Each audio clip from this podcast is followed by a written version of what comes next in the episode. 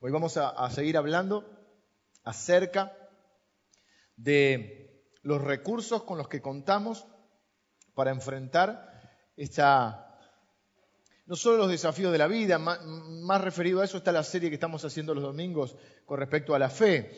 Esta serie está más referida este, a esa lucha espiritual que se libra no solo, les voy a mostrar hoy, no solo en los lugares celestiales, sino que muchas veces esa lucha espiritual se libra dentro de uno.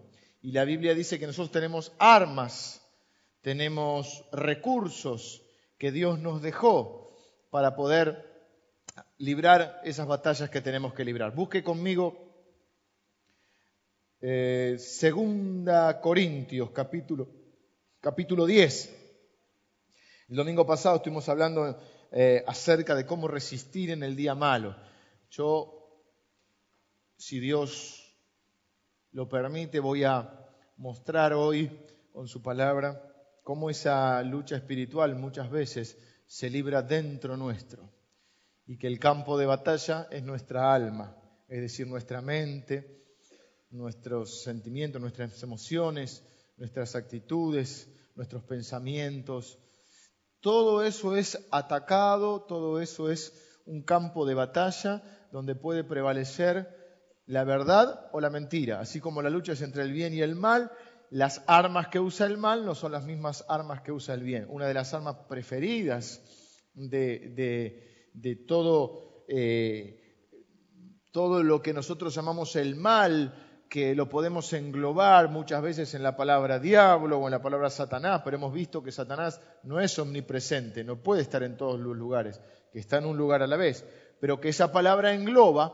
lo que la Biblia dice que no tenemos lucha contra carne y sangre, es decir, contra ninguna otra persona humana, sino dice principados, potestades, huestes territoriales de maldad, es decir, hay diferentes niveles, así como, eh, eh, digamos, del lado del bien Dios tiene sus ángeles y sus, servidores, también es cierto que del lado del mal hay principados, potestades y este, huestes este, de maldad.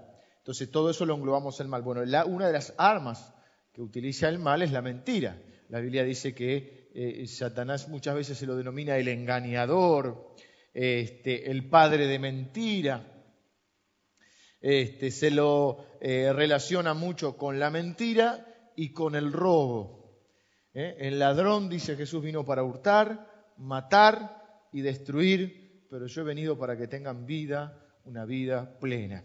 Fíjense que el diablo, englobando con el diablo todo el mal que uno puede tener que enfrentar en la vida, muchas veces utiliza la mentira para luego robarte, ¿eh? para luego este, algunos matarle la esperanza, eh, asesinarle el alma, para otros hacer que eh, mucha gente, mire lo que voy a decir, mucha gente que son creyentes ¿eh? y que como nosotros hemos, bueno, algo mencioné el, miércoles pasado, creemos en la salvación incondicional y la obra completa de Cristo, es decir, que esa obra está completa, muchos creyentes pueden ser salvos el día en que se mueren y el diablo este, puede saber esto, pero lo que puede hacer es amargarle la vida acá. Y uno puede ser salvo para siempre, puede ser hijo de Dios y vivir una vida miserable. Dice la Biblia, mientras el heredero es niño, vive como esclavo. Porque no sabe con lo que cuenta, no sabe qué recursos tiene. Yo pongo siempre el ejemplo, si nos llegara una carta diciendo que teníamos un, un bisabuelo, todos que tenemos familia por ahí, eh, venimos de familia extranjeros, y bueno, yo te, tenías un abuelito en España, en Italia, en Alemania, no sé dónde, de dónde es tu familia, y te dejó una herencia corriendo iríamos a ver uno, qué es lo que nos dejó. Sin embargo, la Biblia habla de que es un testamento, antiguo Nuevo Testamento, aquí una herencia de Dios. Y la gente no corre a verlo, no sabe que tiene una herencia, y mientras el heredero es niño, vive como esclavo. Por eso David ora en uno de los salmos diciendo, Señor, devuélveme el gozo de la salvación. Como no te pueden quitar la salvación, te pueden quitar el gozo de la salvación. Y vos vivir una vida miserable, este, y muchas veces eso es lo que pasa con los con los, este, con los hijos de Dios. Como dije la otra vez en broma, hablando de otro tema, el diablo también te puede decir, subite, sentate, callate y agarrate. Si no molestes, quédate ahí. Y este, acá nos vamos a ver en este pasaje de 2 Corintios capítulo 10 cómo habla en un lenguaje militar.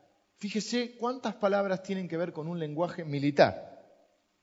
Versículo 3 dice, pues aunque andamos en la carne, no militamos según la carne. Es decir, nosotros, lo que dijimos la otra vez, somos seres que tenemos un espíritu y estas cosas las identifica el hombre espiritual. Muchas veces el apóstol Pablo habla del hombre natural y del hombre espiritual, o de la carne y el espíritu, que están en nosotros y que conviven. Nuestra humanidad con nuestra espiritualidad. Pues aunque andamos en la carne, no militamos, palabra, palabra, lenguaje bélico. Militamos, la militancia.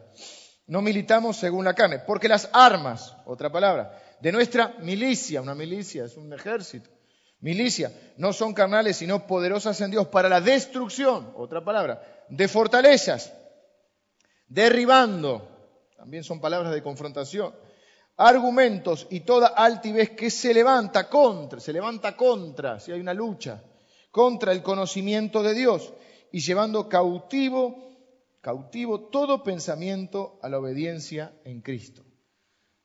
Primero le señalé, lo leí en general y le señalé cuántas palabras, fíjese, que vienen a reforzar esta idea de que hay una lucha espiritual que uno tiene que enfrentar a diario y que tiene armas que Dios le ha dejado. Le ha dejado la armadura de Dios que hemos estado viendo durante estos días miércoles y ahora vamos a hablar de esta del campo de batalla que no está solamente en las regiones celestes, como dice la Biblia que también sucede, sino que hay un campo de batalla que está dentro nuestro. Porque aquí habla de fortalezas, habla de argumentos, habla del conocimiento de Dios, habla de los pensamientos, es decir, que está hablando de ese ser interior que está en mí. Está hablando de mi mente, cuando habla de pensamiento, cuando habla de altivez, por ejemplo. ¿Qué, otro sinónimo le podríamos encontrar a la palabra altivez? Cuando una persona es altiva, ¿qué es? Orgullo, orgullosa, soberbia, arrogante. ¿Qué es eso? Eso es un, este, una actitud.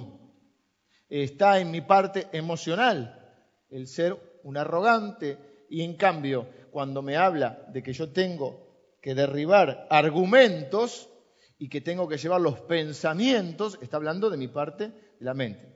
El, Nuevo Testamento este, clasifica o, digamos, analiza al ser humano este, y lo describe como un ser que tiene un espíritu, un alma y un cuerpo. El espíritu es la parte que me permite conectarme con Dios, el cuerpo, bueno, además está explicar lo que es, y este, el alma incluye la mente, la voluntad y las emociones, ¿no? O sea, las decisiones que tomo en base a los pensamientos y a las actitudes y a las emociones, a los sentimientos. Mucha gente dice, bueno, yo hice tal cosa porque lo sentía. A veces decimos, el corazón me lo dijo. Bueno, en el Nuevo Testamento eso vendría a estar reemplazado o representado por el alma. En el Antiguo Testamento usa mucho la palabra corazón, sobre toda cosa guardada. Guarda tu corazón, porque de él mana la vida. Así que hay un ser interior que aparentemente dentro de nuestro ser interior se este, desarrolla o se libra una batalla también.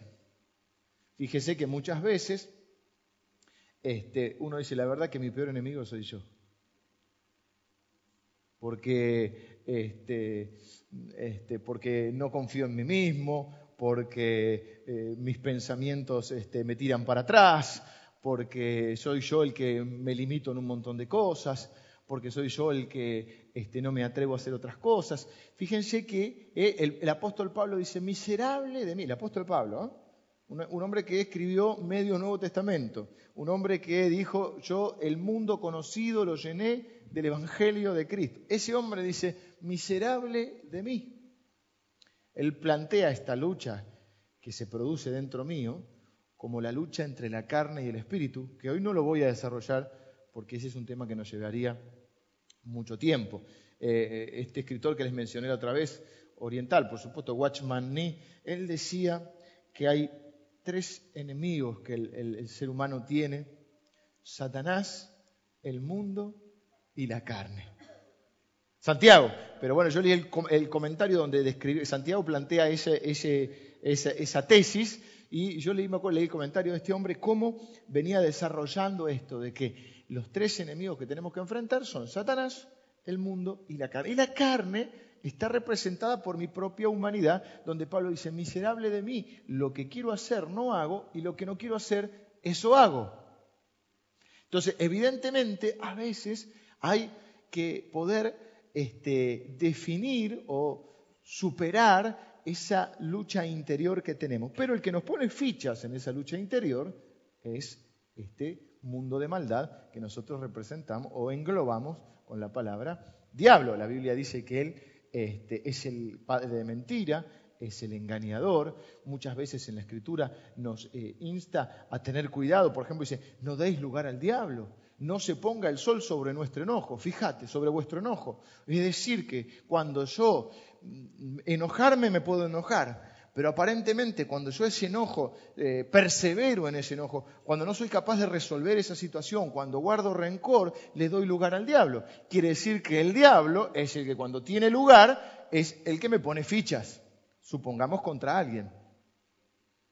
Un principio que, hemos manejado, hemos tratado de manejar, no siempre con todo el éxito posible, pero una de las cosas que nos propusimos con mi esposa, con mi mujer, es no este, dejar que ese enojo supere y que haya que aclarar las situaciones para esto que decía, basándonos en este versículo que decía, no se ponga el sol sobre vuestro enojo. Porque muchas veces lo he visto este, a través de un poquito de consejería o hablar con la gente, que hay, hay personas que están enojadas y no se habla. No te hablo una semana. Está enojado y no me habla. Una cosa es que uno no hable, para que usted me entienda bien, en caliente. Cuando yo era chico, yo una persona que tengo un carácter bastante fuerte. Cuando era chico, una de las maestras, me acuerdo, viste que ahora te acordabas de cosas que antes no te acordabas, lo cual quiere decir que me estoy poniendo más grande. Y había una maestra que me decía, antes de contestar, tenés que contar hasta 10. Y yo podía contar hasta mil, que tenía una ira siempre muy, muy marcada. Pero una cosa es dejar pasar un tiempo para no contestar así. Otra cosa es esta actitud de guardar ese enojo, que ya no tiene que ver con que, bueno, me callo, dame un rato porque estoy iracundo y dejo que se me pase la ira. Eso está bien. Pero la Biblia dice, no se ponga el sol sobre vuestro enojo, porque lo que hoy era una pavada se va lesionando el corazón. Y las cosas hay que aclararlas, porque si no quedan, bueno, después se le pasa, sí, se le pasa, pero después cuando hay otra discusión sale. Y como dice este, el pastor Javier, ¿dónde tenías eso adentro? Cuando hay una discusión y sale algo viejo, él dice, ¿eh? ¿dónde tenías eso? Algo así era la frase, ¿no? ¿Cómo guardabas eso adentro? ¿Por qué queda? Entonces la Biblia dice, no des lugar al diablo. Evidentemente el diablo te pone ficha. Entonces vos tenés una discusión con alguien y, ah, viste, viste lo que te dice, va, va, va. Claro, vos no sabés si los pensamientos, yo no sé, a veces podés discernir, a veces no, si son de la carne, si, si son propios tuyos, si son del diablo, si son de lo que fuera. Lo concreto es que en tu mente y en tus emociones se libra una batalla que tenés que ganar con la verdad de Dios. Pero quiero centrarme en este pasaje para ir desgranándolo un poquito. De paso, entre comillas, doy esta recomendación. No es una actitud cristiana que vos no le hables a tu mujer, a tu esposo o a quien sea, este, porque estás ofendido. Deja pasar el tiempo, pero las situaciones hay que aclararlas. La Biblia dice que hay que ir y hablar verdad. Y hay que otorgar perdón, hay que saber perdonar y hay que saber recibir el perdón. La Biblia dice, Dios resiste, me encanta esa palabra, resiste como que rechaza. Dios resiste a los soberbios y da gracia a los humildes. Qué difícil es, este, y qué difícil, pero qué arma poderosa es que alguien pueda decir, perdón, me equivoqué. En vez de buscar un argumento para ganar una discusión donde de entrada sabe que estuvo mal. Porque como digo yo, la mayoría de las veces no discutimos para hallar la verdad, discutimos para ganar. Y somos capaces en una discusión de cambiar el argumento en la mitad. los hombres tenemos. Bueno, la mujer también tiene su, habilidad para eso. o para sacar cosas viejas para una discusión que se va perdiendo, pasarla a ganar pasando alguna factura vieja. Pero no es una actitud cristiana. No estoy juzgando a nadie, estoy señalando. No es una actitud cristiana el no arreglar nuestros problemas, el este, no otorgar el perdón, si es el caso, el no pedir perdón, mucho menos si uno ha cometido alguna falta, el no querer aclarar una situación. A veces no, es, no hay un culpable y un inocente, hay grados de responsabilidad y la Biblia nos enseña a arreglar nuestros problemas. Yo siempre digo que en las familias hay problemas. En todas las familias hay problemas. Y en la familia de la fe también, la Biblia habla que está en la familia de la fe. Y hay problemas. Yo discuto con mis hermanos, puedo discutir, tengo dos hermanos, tengo todavía papá y mamá, y este, tengo mi esposa y mis hijos, digamos hablando de la familia más cercana. Y yo puedo discutir con ellos, puedo a veces enojarme con ellos. Ahora ya no, ya están más grandes. Pero en algún momento. Pero siempre, siempre seguirán siendo mis hermanos. Y usted no me va a escuchar hablar mal de mis hermanos, porque son mi familia. Y yo no hablo mal de mi familia, ni este, no solo no hablo mal de mi familia, yo defiendo a mi familia. Porque sea lo que sean, son mi familia. Y entonces la misma actitud deberíamos tener en la familia de la fe. Entonces cuando uno tiene un problema con alguien, la Biblia te habla, te enseña, no tengo tiempo hoy, todos los procedimientos que vos podés llevar a cabo sin ponerte legalista para poder este, aclarar las situaciones que tengas de enojo contra alguien. Pero no es una actitud cristiana este, no arreglar tus problemas. Pero bueno, ¿qué dice acá? Fíjense, entonces todos términos militares, todos términos que refrendan o, refuerzan la idea de una lucha espiritual. Pero en este caso, esa lucha espiritual se da en mi interior, se da en mi mente, y en, mi alma y puede afectar mis pensamientos y puede afectar mis emociones. Entonces dice, las armas de nuestra milicia, porque andamos en la carne pero no militamos según la carne. Las armas de nuestra milicia no son carnales, sino poderosas en Dios para la destrucción de fortalezas. ¿Cómo se forman estas fortalezas? ¿Qué son estas fortalezas?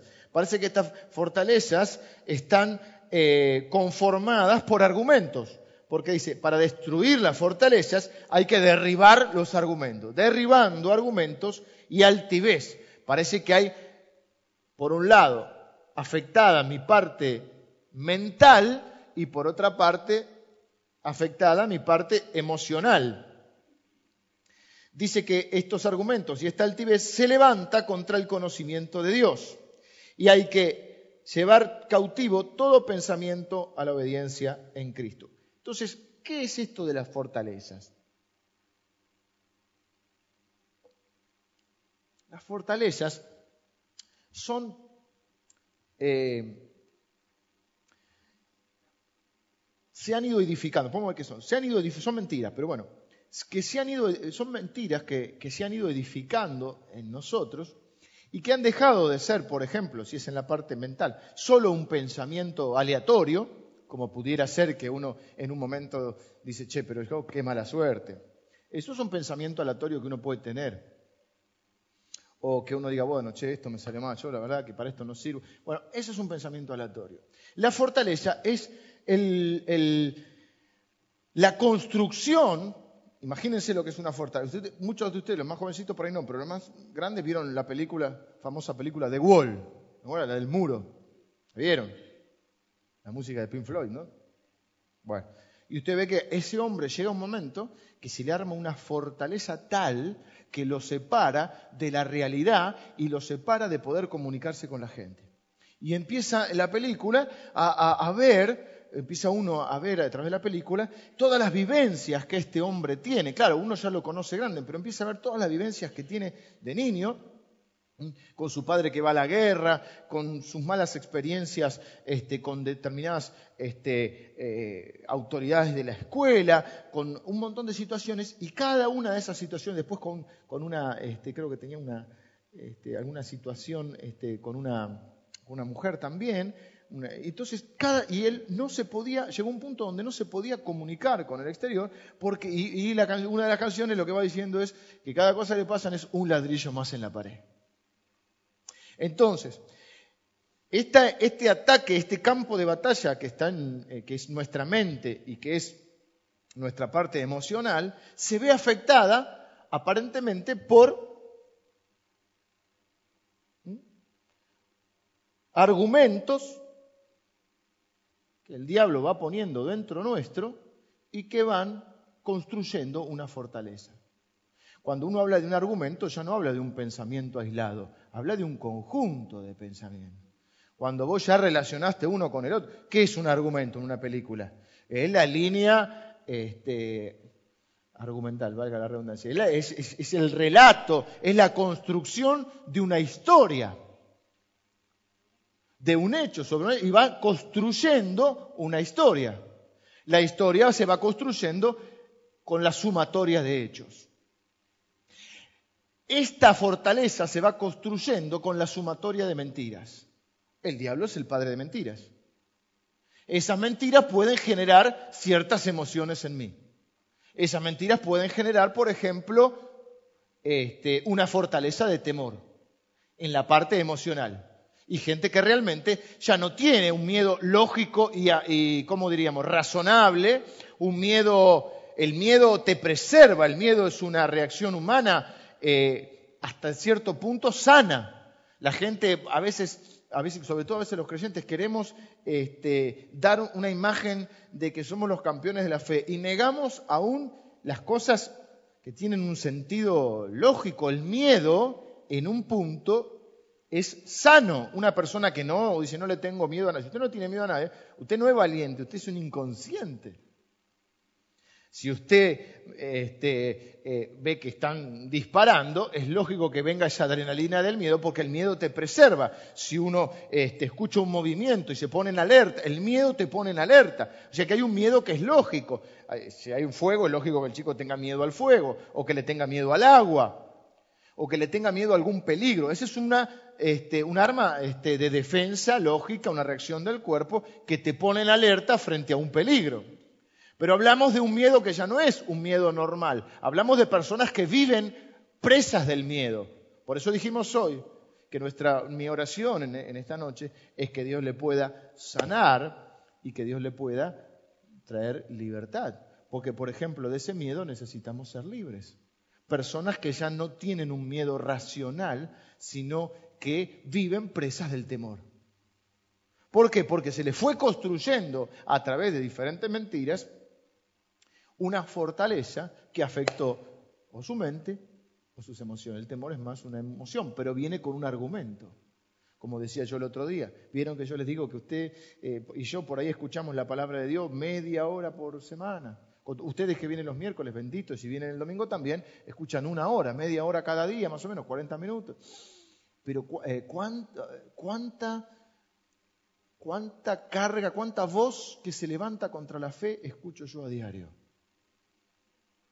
Antes veníamos con, este, ¿cuál era la última que venía? Veníamos Sandro, Sandro, Sandro, después, ahora volvió el dengue, dengue, dengue, pero ahora, eh, hoy, hoy vi otra. Alerta naranja, naranja, naranja, naranja. Hora de calor, te vas a morir de la hora de calor. ¿Escuchaste que no había otra noticia que el calor? Pero si estamos en verano, ¿qué va a ser? Frío. Entonces, está bien, no hay mucha noticia en verano, pero era, hoy era alerta naranja, ola de calor, ola de calor, Ahora es porque no llueve, no llueve, no llueve, ahora están pidiendo la lluvia. Antes era que iba a llover todo el verano y era que cada dos días iba a llover. Y bueno, así te bombardean todo el día. Esto es una noticia de color, no pasa nada. Pero vos decís, no, no, para, vos escuchaste la inseguridad, inseguridad, inseguridad, inseguridad. El próximo soy yo. Tengo algunos hermanos aquí que son colectiveros, escuchan la noticia, lo que le pasa a un colectivero, decir, pero para ser un colectivero ahora hay que ser Rambo, para defenderse o no. Te vas de vacaciones, no agarré la ruta 2, pues te tiran martillazo en el vidrio y decís, no, no, no me voy de vacaciones. No me voy de, no me voy de vacaciones porque me van a robar. Hay gente que no se va de vacaciones por la perra. Por la perra pobreza que tiene. No, no, dice, para no dejar la perra. Otros no se van de vacaciones, este, porque no, me, hay gente que para no dejar la casa sola. Fíjense cómo si una persona se vuelve esclava de algo, que termina siendo presa del temor y presa de sus posesiones. No sale de su casa, no solo de vacaciones, no va tal vez a cenar a algún lado o a visitar a alguien, porque no quiere dejar la casa sola porque le van a robar. Ese ya no es un miedo natural. Y a mí me robaron dos veces, así que no, no hablo ahí aparecen las fobias, que ya es una fortaleza importante. ¿Qué te produce eso? Te afecta tu área mental y tu área emocional. Te quita salud mental, salud emocional, y te oprime, te quita libertad. Entonces una persona que para no dejar la casa sola, no puede disfrutar de lo que tiene. Tal vez tiene dinero para pasar unas lindas vacaciones, para llevar a su familia a algún lado. Tal vez tiene para ir a salir con sus hijos al cine. O lo más viejito, con la viejita salen a... No, no, no salen, ¿por qué? Por no dejar la casa sola. Ese es uno de los miedos. Ahora fíjense que ahí dice que hay que derribar. Hay dos tareas que hacer. Por un lado hay que derribar y por otro lado hay que llevar. Parece que hay que construir. Vamos a ir viendo eh, en estos minutitos que nos quedan. Entonces, las fortalezas se van construyendo con mentiras, no aisladas, no es un pensamiento aislado, es un pensamiento recurrente. A veces se van construyendo a través de los años. Eh, uno, dijimos, es el temor, otro puede ser los famosos complejos con los que mucha gente lidia eh, a, través de su vida. Por ejemplo, una mentira que, puede hasta producir este, un daño realmente importante en la persona. Había hace muchos años una película, y creo que cada tanto se sale alguna película así, de esa gente que cree que tiene mala suerte. Mi papá le decía, eh, eh, fulmine, le decía, no sé por qué, no sé qué quería decir, pero es fulmine. Estaba la película Jetatore. ¿Mm? Hay una canción de Serrat que te dice, no pase por debajo de la escalera, hace toda cuenta, se llama Toca Madera, entonces eh, hace, uh, es una canción en broma, ¿no? Humorística, donde hace, este, o irónica, donde eh, va eh, mostrando todas las supersticiones que la gente tiene. ¿Mm? Cuidado con el gato negro. Bueno, hay gente que vive presa de la superstición. Y entonces hay gente que dice, un día pasa una situación en su vida y dice, yo no tengo suerte en la vida. Y el diablo te pone ficha, vos no tenés suerte en la vida. Hay gente que nace con la estrella y otro que nace en estrellado, querido, vos sos de los estrellados. Dices, yo no tengo suerte en la vida. Y se te va haciendo. Y entonces comenzás, viste que a veces este, está, la, como, dicen algunos, la profesión autocumplida. Entonces vos empezás a ver, a, a tener una eh, percepción selectiva de las cosas y empezás a ver las situaciones en las cuales no tenés suerte, donde vos interpretás y donde interpretas que hay otro que tiene más suerte que vos. El problema es que eso es una interpretación, una percepción selectiva. Esto es que vos le prestás atención a esas circunstancias y no a otras en las cuales te ves favorecido. Cuando yo estudiaba en la universidad, eh, una de las materias que estudiábamos tenía que ver con el, eh, el análisis, es parecido a lo que a veces puede suceder, porque era el análisis del comportamiento de la gente viendo a las personas como posibles consumidores. Y entonces se hacen este, eh, encuestas y un montón de cosas. Entonces nos enseñaban una cosa que se llama, eh, no tiene, no me acuerdo el nombre, digamos, técnico, pero yo lo llamo la percepción selectiva. Es decir, vos te querés comprar un auto. ¿Qué auto te gustaría comprarte, Rodrigo? Uno, no, no, no, nada más de media. Seguí orando. Seguí participando. otro, otro, ese feo. Ese no lo compren. otro, a ver. Un auto que le guste. A ver, Luisito, ¿qué auto te gusta? Pero otro más. Sigan participando, ese no se vende, otro. La Kangoo. Nora quiere comprar una Kangoo. Entonces, de repente, ella va por la calle y va a empezar a, esto no, lo digo en broma, esto se estudiaba el comportamiento del consumidor, y uno dice, che, pero ¿cuántas Kangoo que hay? El Suzuki Fan, muy lindo también, el Swift, el Swift lindo, y vos, como querés ese, o estás ah, eh, selectiva a ese, vos lo empezás a ver en todos lados. Y dices, che, pero ¿cuántos que hay? Y antes no te habías prestado atención. A veces pasa al revés. Suponete que alguien te ofrece un determinado auto. Che, tengo para vender. Vamos a ponerlo un poquito más, a ver, vamos. Bueno, che, son gente de fe. Bueno, que sea un auto que, no es tan común, porque eso por ahí son. Bueno, un auto X, no importa. Y te dicen, che, tengo para vender una, una rural, ponele, que es más difícil de. Una rural de, no sé, cualquier marca. Este, vos hasta ese momento, ¿cuál es, che? No sabés, viste que hay auto que no sabes bien. ¿Cuál es? te fijaste en internet y buscaste y encontraste uno. A partir de ese momento, decís, che, pero ¿cuántos que hay? Porque tu atención está derivada hacia eso. Lo mismo pasa con estas mentiras que muchas veces el diablo nos quiere hacer creer.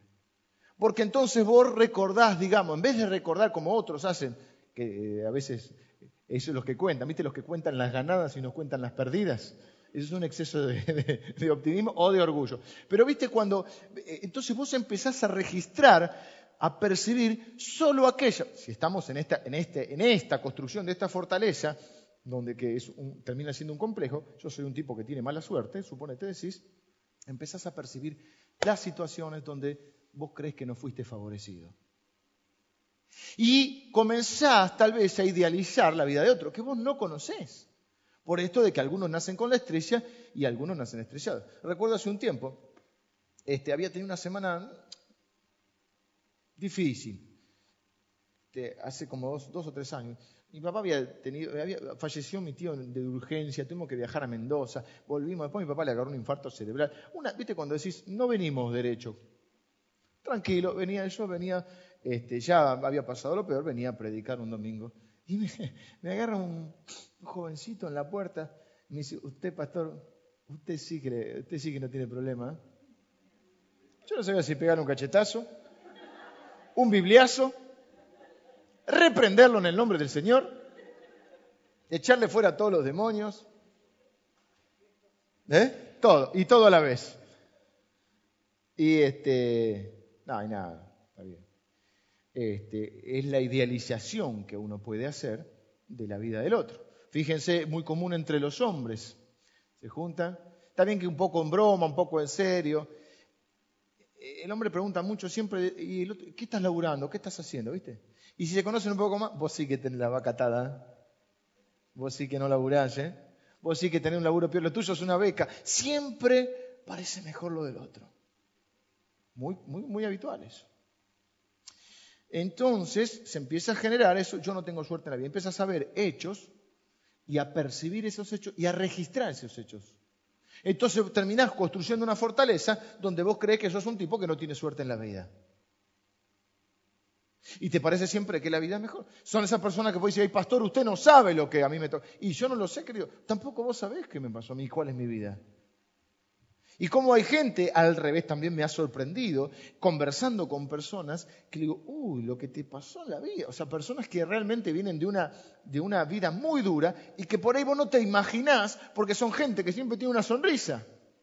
Gente que ha podido enfrentar las cosas de otra manera. Pero otros no han podido porque el diablo le ha generado una fortaleza. Otra, muy común también, y se da mucho entre los creyentes porque hay un espíritu religioso que agudiza esto, que es el sentimiento de culpa.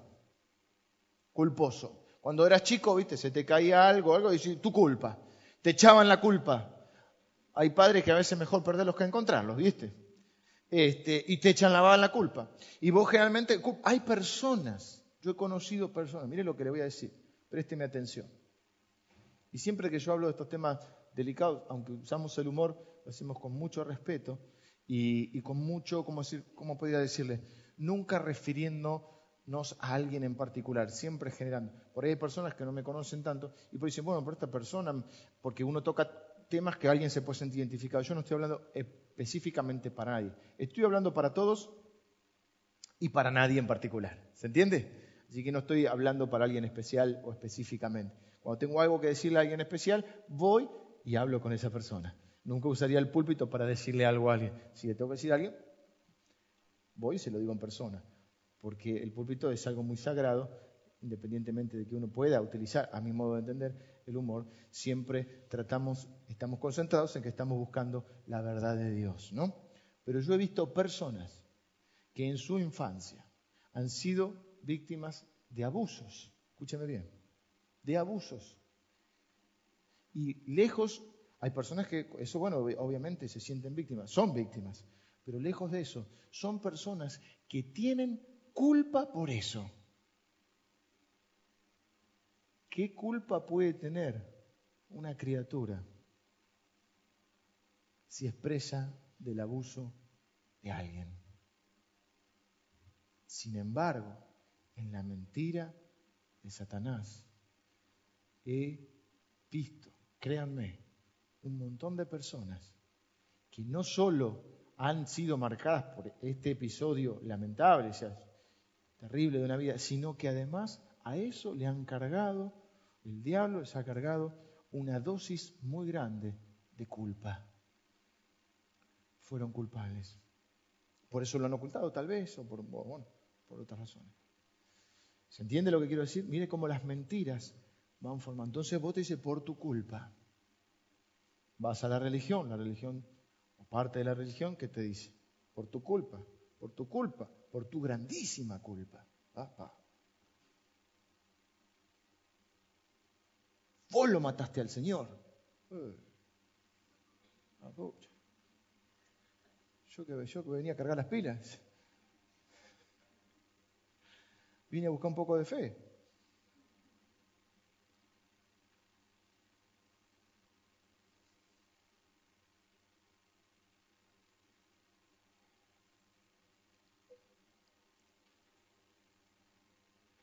Entonces es personas que viven siendo culposas. Personas que creen que nunca van a agradar a Dios. Personas que creen que nunca van a ser útiles. Estoy poniendo ejemplos. Y uno va a un ambiente, a veces, donde te dicen que nunca orás lo suficiente. Siempre sos un carnal. Nunca orás lo suficiente. Nunca lees la Biblia lo suficiente. Nunca predicas lo suficiente. Un Dios insaciable. Jesús dijo, ay de ustedes, que le ponen cargas a la gente que ni ustedes pueden llevar. Y yo sé que cuando digo esto, empiezan con que la iglesia hippie, la iglesia de los pecadores, estoy, sí, somos una iglesia de pecadores. Si conocen una iglesia que no es de pecadores, avísenme. Porque si hay alguien que no es pecado, la Biblia dice, por cuanto todos pecaron, todos.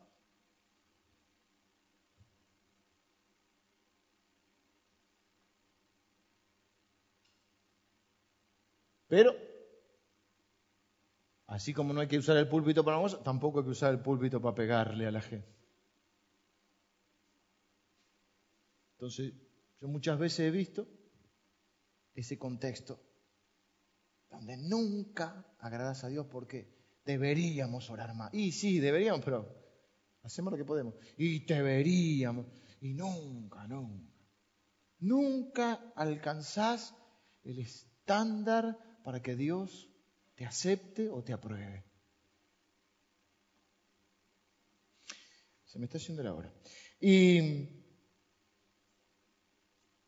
y eso afecta a nuestra parte, primero un pensamiento, un pensamiento se hace un argumento y un argumento afecta mi forma de vivir, porque cuál es su pensamiento, dice el Antiguo Testamento. En su corazón, tal es él. Si vos pensás que sos un tipo sin suerte, y probablemente ya no tengas ni confianza en vos mismo, entonces ya vas, con la, ya vas de perdedor. Estás haciendo la fila del trabajo y si seguro, el de adelante, uh, pero yo a este. Seguro le dan el trabajo a este. Mira la pinta que tiene. Escuchás al otro, no, pero este es simpático, yo no puedo hablar tres palabras, soy tartamudo. Y así empezás. Moisés y Malejo, hay un montón de casos en la Biblia. Algunos se tenían confianza, como David, pero vos tenés a un Moisés que dice, Señor, envía a otro, no te diste cuenta, soy tartamudo. Primero le daba vuelta, le decía, no, porque un día vamos a hablar de eso. Excusas le ponía, mirá, que esto, que el otro, no, Señor, envía otro. Y en un momento le dice, Señor, ¿no te das cuenta que soy tartamudo? Me está mandando a hablar con el rey, no puedo decir tres palabras.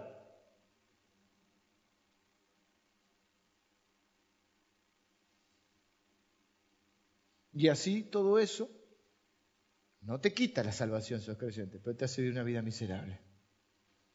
Y son batallas que perdés. Y no podés. Y bueno, ¿y qué pasa? Y afecta a tus emociones. Entonces, por ejemplo, hay personas que luego por si vos crees que no, que, que injusticia, porque todos tienen suerte en la vida, yo no tengo suerte en la vida, entonces vos seguramente vas a ser una persona media amargada. Y lógico, si crees que te va mal, que no tenés suerte, que todo te sale mal, que a lo de por qué los demás tienen tantas posibilidades y yo no tengo, qué sé yo, y bueno, soy una persona amargada. Que no solo dice la Biblia, cuando se te hacen las raíces de amargura, no solo te contaminan a vos, sino dice que contaminan los que están a tu alrededor. ¿Y a quién vas a contaminar? A los que más amás. Porque los que más amás, escucha bien, te bancan cosas que los demás no te bancan. Entonces vos te haces el loquito o la loquita en tu casa porque tu hijo te banca, porque tu esposa te banca, porque no podés hacerte el loquito en el trabajo porque te dan una patada, ¿sabes dónde? Y no, ¿o no? No te podés hacer el loquito. Entonces cuando llegas a tu casa sos loquito, sos guapo, sos loquita, histérica. Pará un poquito, ¿viste? Y se empiezan a decir, pará, loca, dice el otro. Y se empiezan las discusiones. ¿Por qué? Porque en tu casa te bancan cosas. A veces no queda otro. Los hijos a veces te tienen que bancar. Vos descargas tu ira contra ellos. Y entonces la raíz de amargura termina contaminando a la gente que más cree. A veces transmitís estos pensamientos. Entonces hay personas grandes que dicen, hijo, no solo yo no tuve suerte en la vida, hijo, nosotros no tenemos suerte en la vida. Eso es una maldición que yo sí creo. Yo no creo en las maldiciones eh, generacionales del otro estilo. Esa que dice, y porque mi abuelito hizo no sé qué cosa, ah, eh, Dios me va a castigar a mí. No, porque la Biblia dice, cada uno llevará su propio pecado. Ya bastante con lo que tengo yo, porque a ver lo que hizo mi abuelito. Yo creo las maldiciones, que maldecir quiere decir decir mal, con las maldiciones que se transmiten así. Nosotros no, esto no es, esto no es para nosotros. Entonces vos querés estudiar y tú dices, no, en esta familia no estudió nada. ¿Y quién te cree que sos? ¿No ves que sos un agrandadito? ¿De qué te la das? Nada, quería, quería mejorar un poco la vida. Nada, nosotros nacimos para sufrir. Los González nacimos para sufrir. No, ¿cómo eran los, que te... Bueno, los singles. Ni una bien los singles. ¿eh? De chiquitos si habremos sufrido con los singles. Qué manera de sufrir. ¿Viste esos dibujitos que hacen para torturar, para torturarle la vida a los niños? Ahora no está tanto esa onda. Pero cuando éramos chicos, trapito, salía del cine así. Siempre hay una huérfana, creo que era Heidi o una de ellas. La, la mucama, no, ¿cómo se llama? La... No, no, pero de, de Heidi, la, cuando van a los, orfanatorios, están las maestras esas que tienen. ¡Qué malas que son! Como si fuera, no, no. Celadoras, no sé, ¿viste?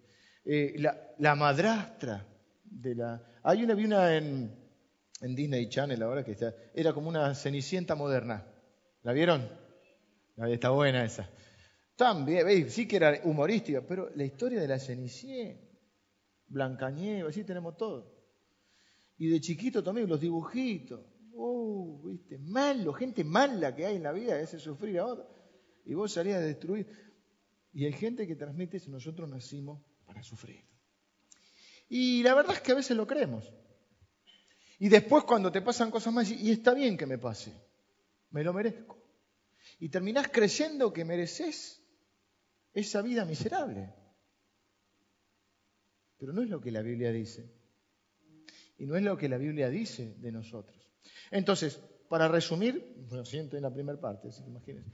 Para resumir, dice la Biblia que nosotros tenemos armas poderosas para destruir estas fortalezas que se van formando, construidas con mentiras del diablo, con mentiras que nos fuimos creyendo, se transformaron en argumentos, no son un pensamiento aislado que cualquiera puede tener un pensamiento aislado, se transformaron en argumentos. Yo no sirvo para nada, o yo este, no tengo suerte en la vida, o este, yo tengo la culpa de todo lo que pasa. Hay gente que está bien que hay que pedir perdón, pero hay gente que vive pidiendo perdón hasta por lo que no hizo. Se vive disculpando, cree que es una molestia en todos lados. Vieron que hay personas que creen que molestan en todos lados. Y todas esas cosas afectan nuestra salud mental y emocional. Entonces algunos se vuelven tímidos, retraídos, otros con amargura, otros orgullosos. Fíjese que dice altivez. Pero muchas veces incluso eh, he podido escuchar con gente que, sabe un poco más del tema que yo, que estudian más la parte psicológica de la gente. Yo no voy a dar una charla psicológica porque no soy psicólogo, pero sí he escuchado que muchas veces este, personas que tienen complejos eh, como si fuera de inferioridad o de sentirse menos, lo, como mecanismo de defensa se muestran altivos y orgullosos.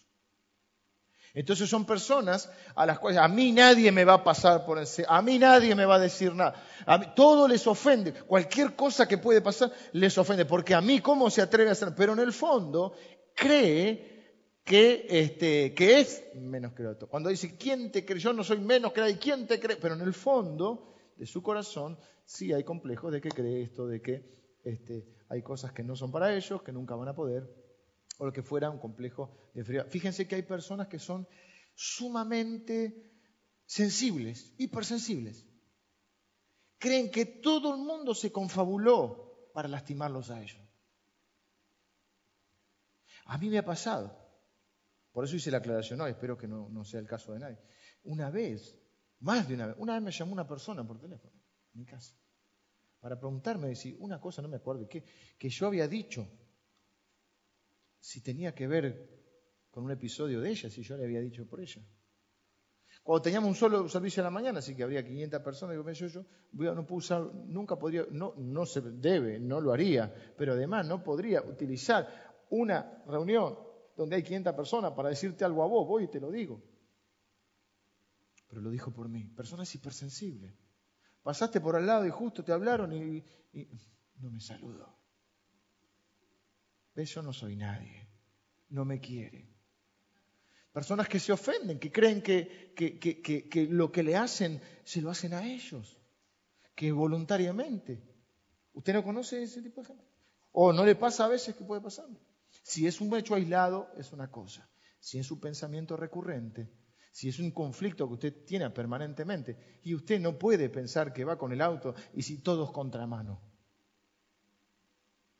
Entonces, Si usted tiene problema con una persona, cualquiera tiene problema con una persona. Si usted tiene problema con dos personas, cualquiera puede tener problemas. Pero si usted tiene problemas con todas las personas, todos en el trabajo me hacen la vida imposible a mí. Todos. Personas que han recorrido ocho, nueve, diez iglesias y en todas las iglesias lo ha lastimado el pastor o quien fuera.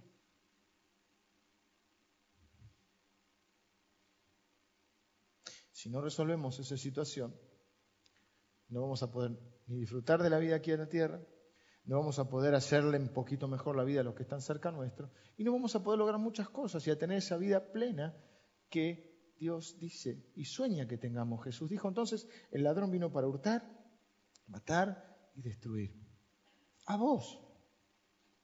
Te roba el gozo de la salvación, te roba oportunidades de felicidad, te mata la esperanza, te mata la ilusión, te destruye el alma. ¿Te vas a ir al cielo? Te vas a ir al cielo, porque la obra de Cristo es completa. Aunque alguien te pueda decir, si te portas mal, no vas al cielo. Quien dice así, ofende a Dios. Jesús dijo, consumado es, hecho está. La obra de Cristo es completa y suficiente para Dios. Y si es suficiente para Dios, es suficiente para mí. No creas a ningún religioso que te diga que vos tenés que agregarle algo a la obra de Cristo para ser salvo, porque está ofendiendo a Dios mismo. Porque la obra que hizo Dios, la obra que hizo Cristo, es completa y suficiente para Dios. En Cristo ustedes están completos. Pero eso no quita que vos no puedes perder la salvación, pero puedes perder el gozo de la salvación vive una vida miserable porque mientras el heredero es niño, vive como esclavo. ¿Y qué es lo que no conoce? La herencia. Y dentro de esa herencia que está, la Biblia habla de testamento, el testamento es una herencia, la verdad de Dios. Derribando toda esta fortaleza, toda esta mentira hay que derribarla. ¿Y qué hay que hacer? Llevar, llevando, dice, fíjese los dos verbos, derribando y llevando, cautivo, todo pensamiento a la obediencia en Cristo. ¿Qué es lo que hay que hacer? Derribar la mentira del diablo y creer la verdad de Dios. Justamente las mentiras del diablo se derriban con la verdad de Dios. ¿Qué es la verdad de Dios? Es creer, creerle a Dios, no es solo creer en la obra salvífica de Cristo. Creerle a Dios es creer lo que Dios dice de mí. Creerle a Dios es creer lo que Dios dice que yo puedo hacer aunque otros digan que no puedo hacer. Creerle a Dios es creer que yo puedo tener lo que la Biblia dice que puedo tener, aunque otros me digan que yo no puedo tener. Es hablar palabras, como dice un pastor, de vida y no de muerte, de salud y no de enfermedad, de riqueza y no de pobreza. Y en la Biblia, y hoy no tengo más tiempo, quizá lo veamos este, en, otro, otro de estos encuentros, podríamos ver todo lo que la Biblia dice que soy. Lo que es, nosotros llamamos nuestra identidad en Cristo. ¿Quién dice la Biblia que yo soy? No que dice el diablo, no que dicen algunos que pueden ser utilizados, aún sin querer por el diablo. A veces personas que te quieren y te aman, aún tus padres pueden ser utilizados por el diablo para hacerte creer. También te han maldecido sin querer te han maldicido diciéndote, eh, vos no sos inútil, porque una vez se te rompió un plato, ya quedó marcada la historia que vos sos la rompe plato. Epa. Y cada, no, vos sos, una vez vi una película de eh, eh, Robin Williams. El tipo se le había caído, un, ellos juegan al fútbol americano, ¿viste? Los deportes, los americanos juegan ellos solos. Fútbol americano. Y en la secundaria, ¿viste cómo son las películas americanas? El tipo ya era grande, la historia eh, transcurre en un presente y luego va al pasado y tiene que volver a ese lugar, a su pueblo. Y, cuando, él quedó como que era el manos de manteca, porque la eh, ellos lanzan la pelota, a diferencia del rugby que solo se puede pasar para atrás, ellos la lanzan para adelante. Y este tenía que agarrar la pelota para anotar el famoso touchdown ese que entran con la pelota como si fuera el try del rugby y cuando va a agarrar la pelota del partido, se le cae la pelota del partido. Y Robin Williams quedó marcado como el, manos de manteca. No era el manos de tijera, este era el manos de manteca. Y toda la película transcurre que cuando vuelve al pueblo habían pasado 20, 25 años y la gente le recordaba, que son, son verdugos, el día que se te cayó la pelota. Una vez, eh, no sé cuántas habrá agarrado en su vida, cuántos partidos habrá jugado, pero esa pelota quedó marcado como el hombre que no pudo agarrar la pelota. Y a veces, por uno o por varios episodios relacionados, se te fueron con, mentiras que el diablo te metió, fichas ahí, se te fueron construyendo una fortaleza. Pero dice la Biblia que las armas de nuestro Dios son poderosas para destruir esas fortalezas. Y tenemos el arma de la verdad, de la palabra de Dios, que me dice que yo valgo para Dios. Valgo tanto que dio la vida de su Hijo Jesús. Que me dice que yo puedo hacer cosas. Dice la Biblia que si tuviera, como lo estuvimos viendo hablando de la fe, del grano de mostaza y todo, nada os sería imposible. La Biblia dice, todo es posible para aquel que cree. Entonces yo puedo hacer. Pablo dice, todo lo puedo en Cristo que me fortalece. Puedo hacerle frente a cualquier situación porque Cristo me da la fuerza. Jesús dijo, separado de mí, nada podéis hacer. Ok, pero en Cristo, y nosotros estamos en Cristo, todo lo puedo. El diablo vino para hurtar, matar y destruir. Pero Jesús dice, pero yo vine para que tengan vida. No solo la vida eterna, eso ya está resuelto si pusiste tu fe en Él. La vida acá. Edificando tu vida con la verdad de Dios. Eso es llevar todo pensamiento a la obediencia en Cristo, a creerle a Dios, a creerle la verdad a Dios. Desechar todo argumento, toda actitud pseudo orgullosa con la cual disfrazamos algún complejo que llevamos y abrazar la verdad de Dios. Y tal vez veamos en sucesivos encuentros. ¿Qué dice la Biblia acerca de, quién soy yo? Por ejemplo, la Biblia dice que soy un hijo elegido por Dios. Hay gente que todavía discute eso, pero la Biblia dice que yo soy un hijo elegido por Dios. Que fui elegido antes de la fundación del mundo. Que Dios me eligió a mí y a vos antes de la fundación del mundo. Bueno, otro complejo a la persona que viene, como la gracia cuentan en la casa. Ay, vos sos un error de cálculo. Le pifiamos con los días. Vos sos una, una casualidad. No te esperaba, y vos decís, si no me esperaron ni mis viejos, si ni mi viejo ni mi padre me querían, ¿quién me va a querer? Y si vos crees que estás de casualidad y vas a vivir como de casualidad, un error. Eso es un error. Fíjate esa frase, un error de cálculo. Se nos bueno, usted sabe, falló algo. Algún mecanismo falló. Entonces yo soy un error. Ahora qué lindo cuando un hijo dice, no, hijo, te estábamos esperando, te estábamos esperando. Dice la canción de Vicentico, vos sabés cómo te esperaba, cómo te deseaba. Y vos le decís, entonces, mirá qué diferencia, sentirse un hijo deseado, esperado o un error. Capaz que viviste pensando en un error. Hay padre que, tiene una nena y yo quería un varón. Le cortan el pelo, la llevan a arreglar el auto.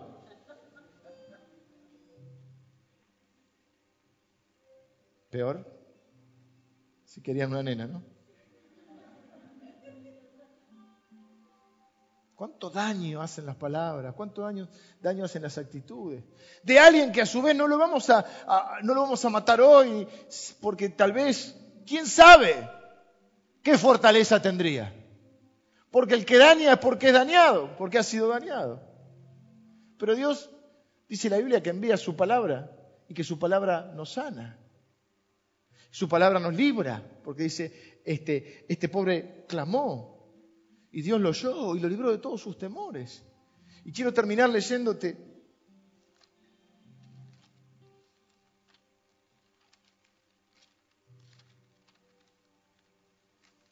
dos pasajes de la Escritura. El Señor Jesús tomó el libro de Isaías y dijo, el Espíritu del Señor está sobre mí por cuanto me ha ungido para dar buenas nuevas, buenas noticias a los pobres. Me ha enviado a sanar a los quebrantados de corazón, a darle, a pregonar o anunciar libertad a los cautivos, vista a los ciegos, a poner en libertad a los oprimidos, a predicar el año agradable del Señor. Enrolló el libro, se lo dio al ministro, en la sinagoga se sentó y todo el mundo lo miró. Jesús se quedó sentado así. Y todos pusieron los ojos en él. Él estaba leyendo una profecía de Isaías, empezando su ministerio, y dice, lo miraron todos y él dijo, hoy se ha cumplido esta escritura. Yo soy el que vine. Y dice, por ejemplo, otra, profecía en Isaías 53, creo que es,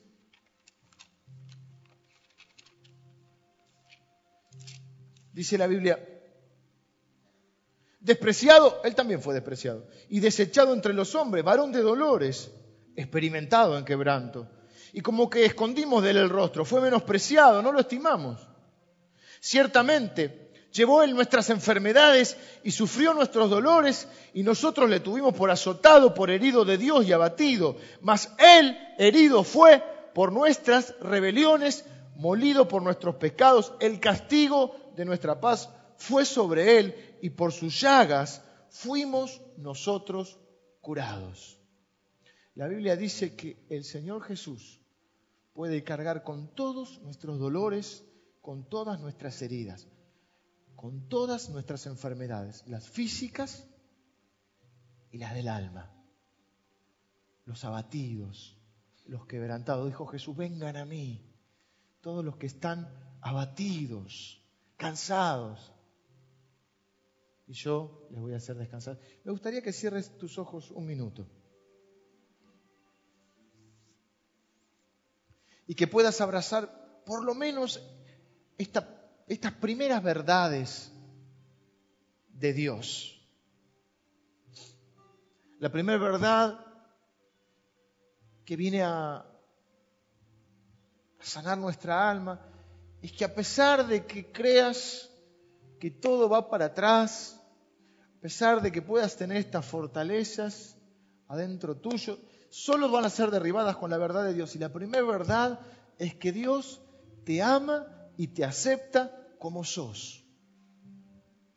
No, pero que yo soy tartamudo, yo soy petizo, yo soy alto, yo soy eh, gordo, alto, flaco, negro, rubio. No, pero que yo soy un torpe que se le cae todo. No, pero yo soy alguien que hace las cosas mal.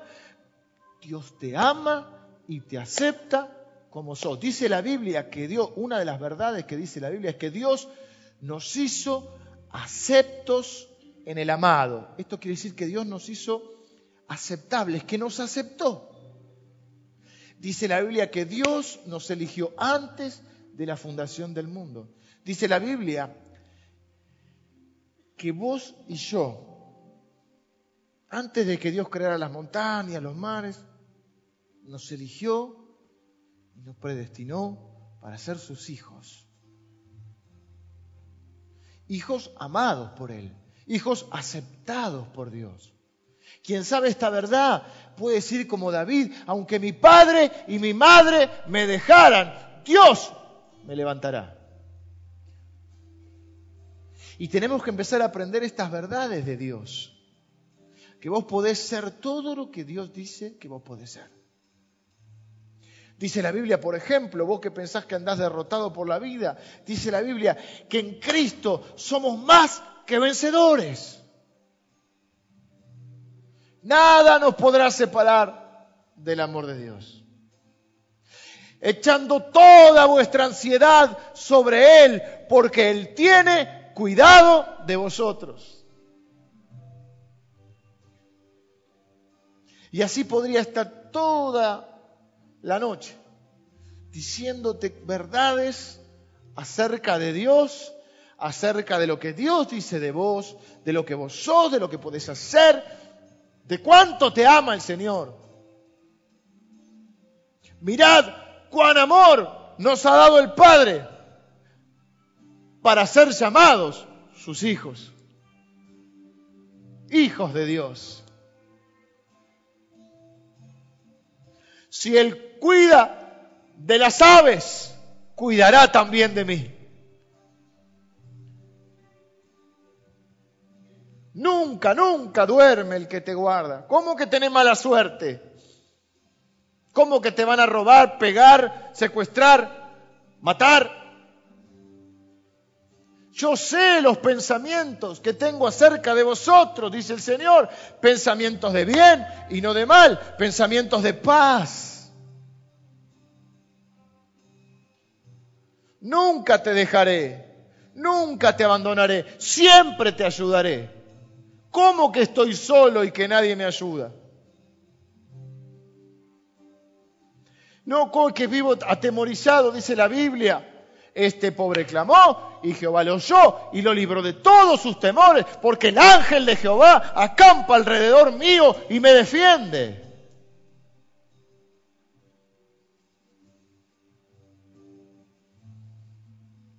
Vengan a mí los que están trabajados y cargados, los abatidos, que yo les voy a dar descanso.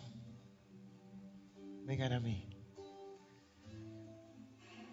Él llevó todas tus enfermedades, todas tus dolencias. Para esto vine a la tierra, para libertar a los oprimidos, para sanar a los, a los quebrantados de corazón, dice la Biblia. Él sana, Salmo 147, Él sana a los quebrantados de corazón y venda sus heridas. ¿Qué ejercicio espiritual vamos a hacer en estos minutos que nos quedan? Lo primero que vamos a hacer es rechazar las mentiras que el diablo nos haya hecho creer. Rechazar las mentiras aunque vengan dichas por gente que amamos, que tal vez inconscientemente ha sido utilizada por el diablo para generar mentiras en tu vida. Tal vez tus papás, tal vez tus abuelos, tus tíos, que te han dicho que no servís, que no podés, que no tenés suerte en la vida, que sos inútil, que sos el culpable. No es cierto.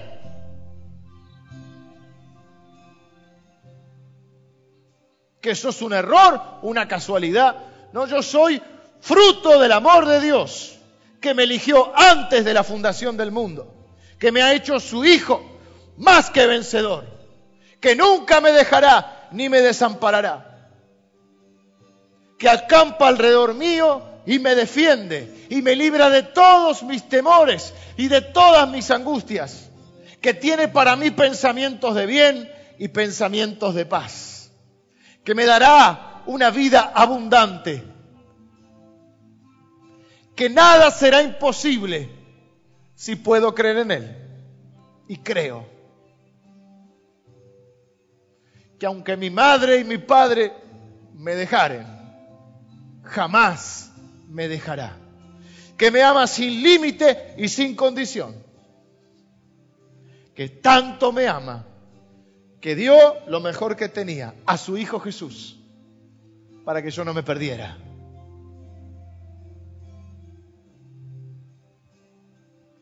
Entonces rechazar, lo primero va a ser rechazar todas esas mentiras y vamos a empezar a derribar, ¿sabes cómo se derriba esta fortaleza? Con todas estas verdades de Dios que yo te estoy tirando. Son todas verdades de Dios que derriban esta fortaleza. Que se contradicen con la palabra de Dios, se levantan contra el conocimiento de Dios, dice la Biblia.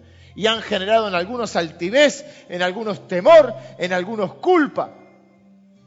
Vos no tenés la culpa de todo lo que pasa, y mucho menos de lo que ha sufrido.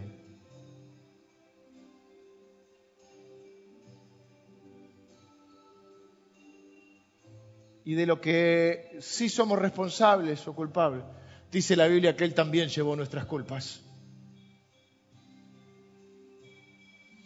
Y edificarte con la verdad de Dios. Porque Dios trae buenas noticias para los quebrantados de espíritu. Dios resiste a los soberbios, pero le da gracia a los humildes, que echan toda su ansiedad sobre Él, porque Él tiene cuidado de nosotros. Ahora yo, si me permitís, quiero tener una oración. Me gustaría que ahí donde estés puedas orar diciendo, Señor, yo recibo la verdad de tu palabra. Yo rechazo todas las mentiras. Me niego a creer que soy lo que el diablo dice que soy y recibo la verdad de Dios y creo lo que Dios dice que soy. Creo que puedo hacer lo que Dios dice que puedo hacer y que puedo tener yo también lo que Dios dice que yo puedo tener. Porque todo, todo es posible para el que cree y yo creo, Señor. Recibo tu verdad, Señor. Señor, yo te quiero pedir que sanes los corazones quebrantados los corazones abatidos, Señor. Que tu palabra sane los corazones heridos. Señor, que liberes a aquellos que están oprimidos por el temor, por la depresión, por el desánimo. Señor, aquellos que tienen aún ganas de morirse, que puedan tener ganas de vivir. Porque tú, Señor, donde vas, con tu palabra traes vida. El Señor Jesús dice, mis palabras son espíritu y son vida. Las palabras de Dios te van a dar vida, te van a dar ganas de vivir. Vos no sos un error, vos no tenés la culpa de todo, vos tenés la bendita posibilidad de ser feliz en Cristo Jesús. Pero ser feliz es una decisión, es la decisión de creerle a Dios y a nadie más. O por lo menos a nadie que diga lo contrario. Vos elegís a quién le vas a creer. Yo le voy a creer a Dios. Y creo que soy lo que Él dice que soy. Y que puedo hacer todo lo que Él dice que puedo hacer. Y que voy a tener todo lo que Él dice que puedo tener. Porque su palabra es verdad. Su palabra me sana. Su palabra me hace libre. Señor, yo quiero bendecir a cada persona Padre, envía ahora tu Espíritu Santo a que toque cada corazón. Y esta palabra que fue predicada sea implantada en su corazón. Y Señor, que tu Espíritu venga a vendar cada herida, a cicatrizar cada herida de nuestra alma. Señor, a libertarnos a los que estamos presos de alguna telaraña del diablo. Señor, danos fe para creer tu palabra. Que tu Espíritu Santo le impregne, le imprima en nuestro corazón. Que esa palabra dé fruto, Señor. Un fruto de libertad, un fruto de esperanza, un fruto de fe, un fruto de sanidad, Señor, de salud emocional para cada uno. Señor, los bendigo en el nombre de Jesús. Amén. Miren, quiero hacer algo que por ahí seguro muchos conocen, pero quizá otros no. Una vez leí esta ilustración y me quedó grabada. ¿Ustedes ven este billete? ¿Lo alcanzan a ver? ¿De ahí? ¿Lo ven?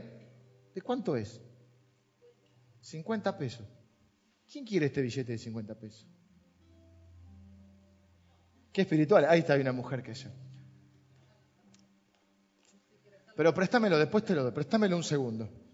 Una vez hice así, se lo regalé. No sé si... Acá hay un amigo mío. Una vez hiciste ilustración. Mira cómo creció, era un chiquito. Nicolás te llamamos, ¿no? Nicolás. Y saqué un billete, estaba predicando en un lugar, saqué un billete. Y dije, ¿quién quiere? Y Nicolás salió, pero como un resorte. Era chiquitito. No me acuerdo cuánto era Nicolás. No te acordabas. ¿Te acordás o no? ¿Sí? Y Nicolás salió. Hice toda la ilustración y me arrebató. Le dije, ah, nada, se la regalé. Y Nicolás se quedó con la siembra por haber participado de la ilustración. Este es justo el de la ofrenda. Pero bueno, quedó en deuda. Este, pero si yo preguntara, ella dijo, yo lo quiero. Ahora ella lo quiere así como está, estaba dobladito, está lindo. Ahora si yo lo arrugo así todo, ¿vos lo querés igual? Por supuesto, dice. Y si yo lo tiro al piso y lo piso, ¿lo querés igual? No lo voy a escupir porque ahí no sé si lo vas a querer, pero... Si le tiro tierra, no sé qué le podemos hacer. Nada, nada asqueroso vamos a hacerle. Pero, pero igual, haga lo que le haga, vos lo querés igual el billete. ¿Y por qué lo querés igual? Porque tiene el mismo valor. Porque sigue valiendo 50 pesos. Tiene el valor que dice que tiene. Y muchas veces en nuestra vida a nosotros nos pasa que alguno nos pisotea, nos pasan cosas que nos estrujan el alma, hay personas que nos maltratan. Y muchos creemos que por eso hemos perdido el valor. Pero para Dios seguimos teniendo el mismo valor. No importa cuánto te hayan pisoteado, cuánto te hayan estrujado el alma, cuánto te hayan lastimado, seguís teniendo el mismo valor. ¿Cuánto vale tu vida? Y mira, vale la vida de Jesús. Porque como dice el pastor Emilio cuando hace el llamado muchas veces, si hubiera habido un solo, un solo, una sola persona que necesitara la salvación, por uno solo, Jesús hubiese venido. Dice la Biblia que hay, ahí ya te la paso para que la enganche, hay fiesta en los cielos por un pecador que se salva. Así es el amor de Dios, de exótico, que hace una fiesta porque uno se salva. De la misma manera que una mujer dice encuentra una moneda en la casa y llama a la vecina hace una fiesta. Nadie hace una fiesta porque encuentra una moneda. Es muy exótico. Así es el amor de Dios. Entonces vos, no importa lo que te haya pasado, importa porque te ha dañado, pero seguís teniendo el mismo valor. Y el valor que tenés es comparable al valor de Jesús. Porque para salvarte a vos, para salvarte a vos, Dios sacrificó la vida de Jesús. Ah, mira si que mira si vale, ¿vales? Dios te ve y te ve con la cara de Jesús. Aunque estés medio arrugado, medio pisoteado, medio maltrecho, para Dios sos hermoso como Jesús.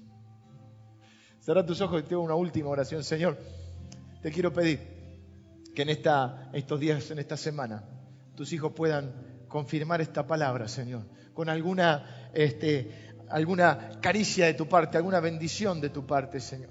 Alguna de esas cosas que vos solés hacer en nuestra vida, que nos aseguran el alma, nos aseguran el corazón, y nos hacen ver cuánto nos amás, nos hacen ver cuánto te preocupas por cada uno de nosotros. Señor, que algunas puertas en nuestra vida se puedan abrir ¿eh? como señales. No pedimos señales porque no tenemos fe, Señor, sino porque tenemos fe te pedimos señales. Porque tu palabra dice que las señales siguen a los que creen. Y yo creo, Señor, que esta semana puedes tener bendición para tus hijos, para acrecentarles esa fe, para asegurarles en cuánto les amás y cuánto te preocupas por ellos. Así que yo los bendigo, Señor, y con la autoridad que me das en este lugar, desato toda bendición espiritual que está reservada para ellos en los cielos. La desato en el nombre del bendito, del bendito Jesús. Amén.